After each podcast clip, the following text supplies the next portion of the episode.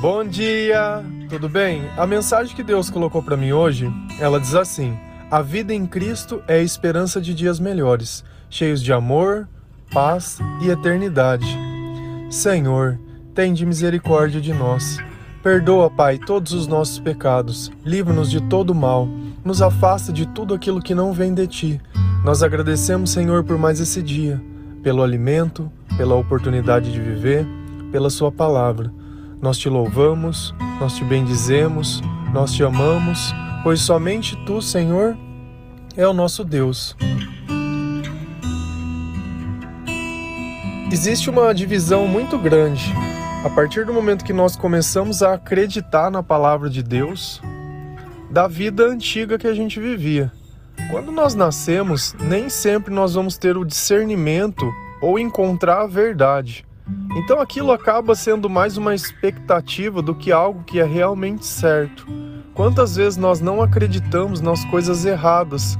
Criamos sonhos, criamos desejos, criamos motivos, mas na maior parte do tempo, isso tudo serve apenas para entristecer o nosso coração, porque à medida que nós vamos envelhecendo e as coisas elas não vão acontecendo, de alguma forma aquilo gera um peso, uma expectativa. E é complicado quando você olha a vida de outras pessoas e parece que elas estão vivendo os teus sonhos e para você nunca tem nada. Mas a partir do momento que nós começamos a conhecer o Senhor, que a palavra de Deus ela começa a fazer parte dos nossos pensamentos, que Cristo ele começa a fazer parte da nossa rotina através da oração, através dos louvores, através de procurar e buscar ser uma pessoa melhor. Porque se não tiver transformação, não é Deus que está agindo em você. Lá em Romanos 8, versículos 5 a 7, a palavra diz assim: Quem vive segundo a carne tem a mente voltada para o que a carne deseja, mas quem vive de acordo com o espírito tem a mente voltada para o que o espírito deseja. A mentalidade da carne é morte, mas a mentalidade do espírito é vida e paz. A mentalidade da carne é inimiga de Deus, porque não se submete à lei de Deus, nem pode fazê-la. Como esse versículo ele diz muita coisa sobre quando a gente não acredita em Deus e a partir do momento que nós entregamos a nossa vida a Cristo. Quando Deus diz que a nossa mente na carne ela é voltada apenas para as coisas que nós desejamos, é aquele meu, é o eu, é o buscar apenas os meus interesses, as coisas que me satisfaz, é o meu mundo, é o meu reino, é a minha família. E a partir desse instante nasce o que? O egoísmo, porque o meu não tem espaço para o nós, não tem espaço para o outro. Então, nós acabamos estando dispostos a fazer qualquer coisa para que o meu sonho se realize, o meu desejo e as minhas coisas. Só que a questão é que quando nós vivemos na mentalidade da carne, Deus ele deixa muito bem claro, ela só pensa em morte. Não é à toa que uma pessoa, ela muitas vezes quer beber mais do que precisa, quer comer mais do que precisa, quer fazer tudo de forma exagerada. E a gente sabe que tudo isso não é bom porque acaba muitas vezes criando um problema de dependência química, um problema de saúde que nós não teríamos se tivesse uma vida mais controlada. Quando você pensa muitas vezes em se cuidar, já começa a ficar com preguiça. O salário do pecado, ele é a morte. A partir do momento que a gente pensa que um pouquinho de prazer é melhor do que uma vida mais regrada e absoluta, acaba a gente criando exceções para coisas que não nos fazem bem um pouquinho do que é ruim continua sendo ruim. Não é a quantidade que determina, mas é o que é, é o conteúdo daquilo. E a gente vê mais uma coisa. Eu vejo muitas pessoas que às vezes me dizem: "Nossa, como eu tenho dificuldade de perdoar". O perdão, ele é algo que ele é divino. E olha como é interessante. Deus ele diz assim, ó: A mentalidade da carne é inimiga de Deus, porque não se submete à lei de Deus, nem pode fazê-la. A partir do momento que eu tenho a mentalidade de querer perdoar, mas eu não tenho a lei de Deus dentro do meu coração, eu não consigo fazer nada das coisas que Deus diz que eu posso. E aí fica muito claro por que, que eu tenho tanta dificuldade de perdoar, por que, que eu tenho tanta dificuldade de me controlar, por que, que eu sinto tanta ansiedade, por que, que a minha vida muitas vezes nada dá certo. Por que, que eu não tenho paz? Por que, que muitas vezes eu não consigo dormir à noite? Por que, que eu vivo preocupado? Por que, que o tempo todo, qualquer notícia que eu recebo, eu acho que ela vai ser ruim? Porque essa é a forma que a carne pensa. Ela não quer te ver em paz. E Cristo ele diz: olha, quando o Espírito chegar na tua vida, tem dois sentimentos que vai mudar. Você vai se sentir vivo. E o que é se sentir vivo? É ter vontade de viver. E você vai sentir paz. E como que eu sei que eu estou em paz? Quando você não está pensando em nada. A partir do momento que nada mais te incomoda, você aceitou todas as coisas como tinham que ser. Porque enquanto você não aceita as coisas, você continua pensando e remoendo naquelas coisas. E toda vez que você remoe, você revive todos aqueles sentimentos ruins. Com Deus não, com Deus está tudo muito bem. O Espírito, quando ele dá sabedoria e nós entendemos a razão das coisas, e muitas vezes o mal que nós recebemos é o mal que o próprio mal quer fazer para todo aquele que acredita em Deus. Então não adianta a gente muitas vezes ficar querendo culpar pessoas por coisas que aconteceram. Lá em Romanos 8, versículo 13 a 15, a palavra diz assim: Pois se vocês viverem de acordo com a carne, morrerão. Mas se pelo espírito viverem, morrer de atos do corpo, viverão. Porque todos os que são guiados pelo Espírito de Deus são filhos de Deus. Pois vocês não receberam um espírito que os escravize para novamente temerem, mas para receberem um espírito que os torna filhos por adoção, por meio ao qual clamamos Abba, Pai.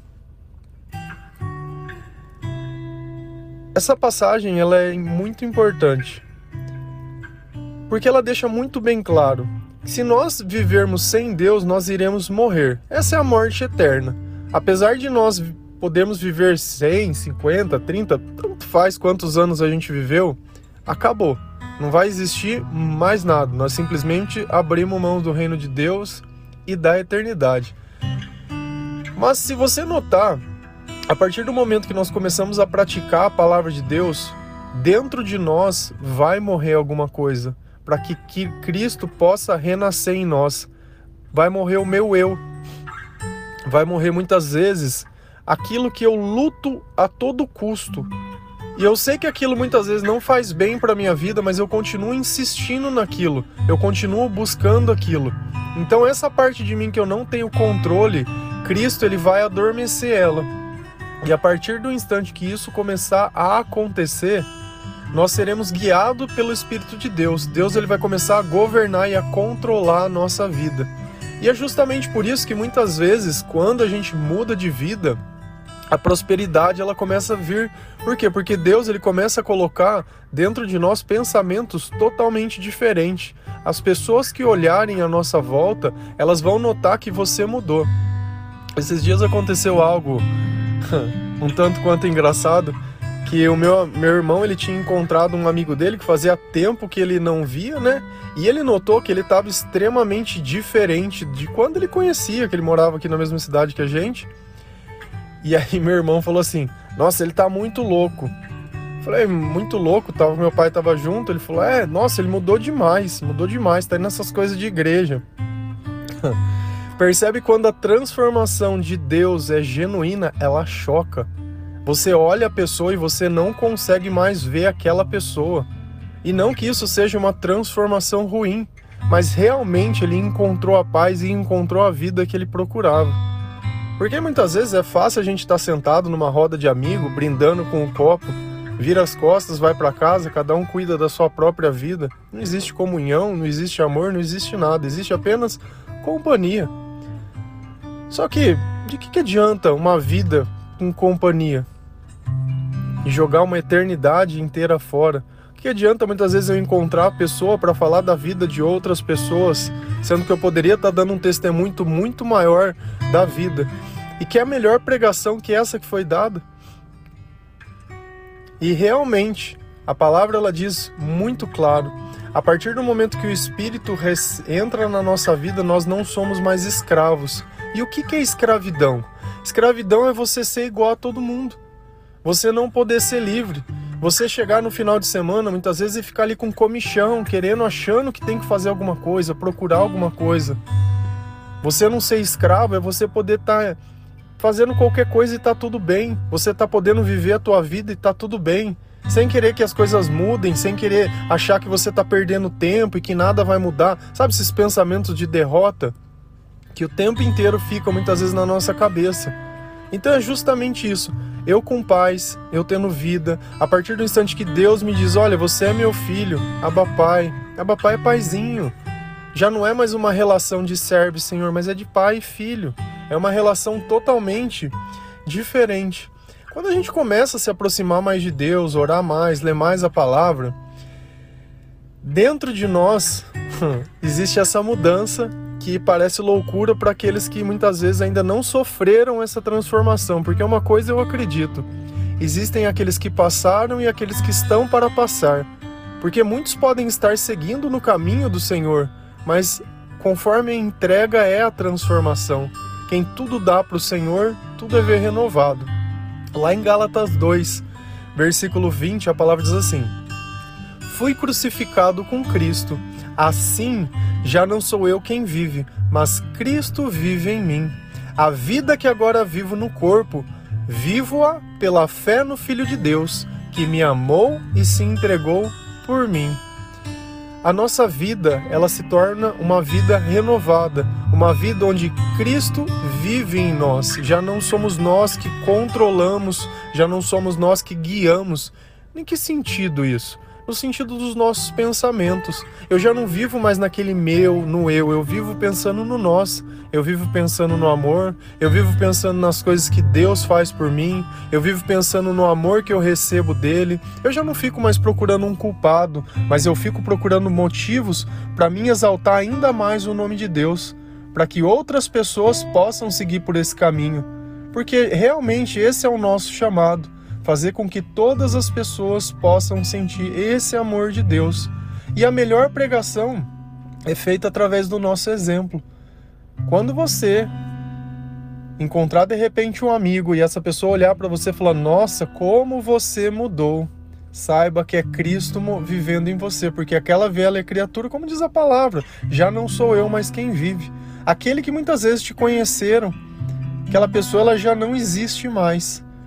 Por quê? Porque aquela pessoa imperfeita, aquela pessoa muitas vezes perturbada, aquela pessoa muitas vezes machucada pela história, muitas vezes dependente emocionalmente de outras pessoas, de aprovação, sabe, uma pessoa triste.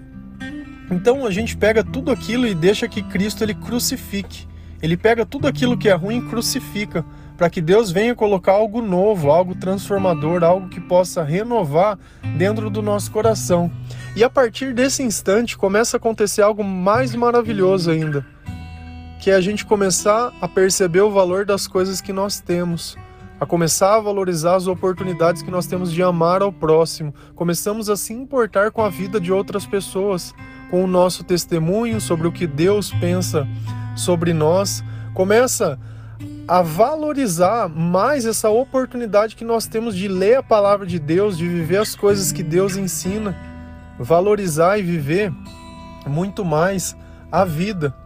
E aí nós percebemos que essa vida ela só vale a pena ser vivida se for vivida para Deus. E aí a nossa esperança ela começa a ficar ainda maior e as coisas começam a dar mais certo, nós começamos a buscar cada vez mais as coisas que são de Deus a gente tem que tomar muito cuidado, porque o mal ele está ao todo, ao, em todo lugar. E muitas vezes você pode estar lendo uma notícia no jornal acreditando que aquilo seja uma verdade, que aquele é, é, é, é o fato. Só que a gente nota quando Jesus ele foi crucificado, os guardas que cuidavam da tumba dele, eles foram orientados e olha que ninguém ressuscitou não. Então se a gente perceber essa manipulação, ela já vem sendo criada. Só que a gente percebe uma coisa, quem vem de Deus exalta a Deus, quem vem de Deus fala sobre Deus, fala sobre o amor, fala sobre valorizar a família. Então esses são os valores que nós temos que buscar. A vida e muitas vezes a dificuldade que a gente vive hoje, ela é causada muitas vezes pelas pessoas que nós escolhemos. E isso poderia ser muito diferente. Você, enquanto cristão, você tem que começar a escolher diferente. Escolha da forma que Deus ensina.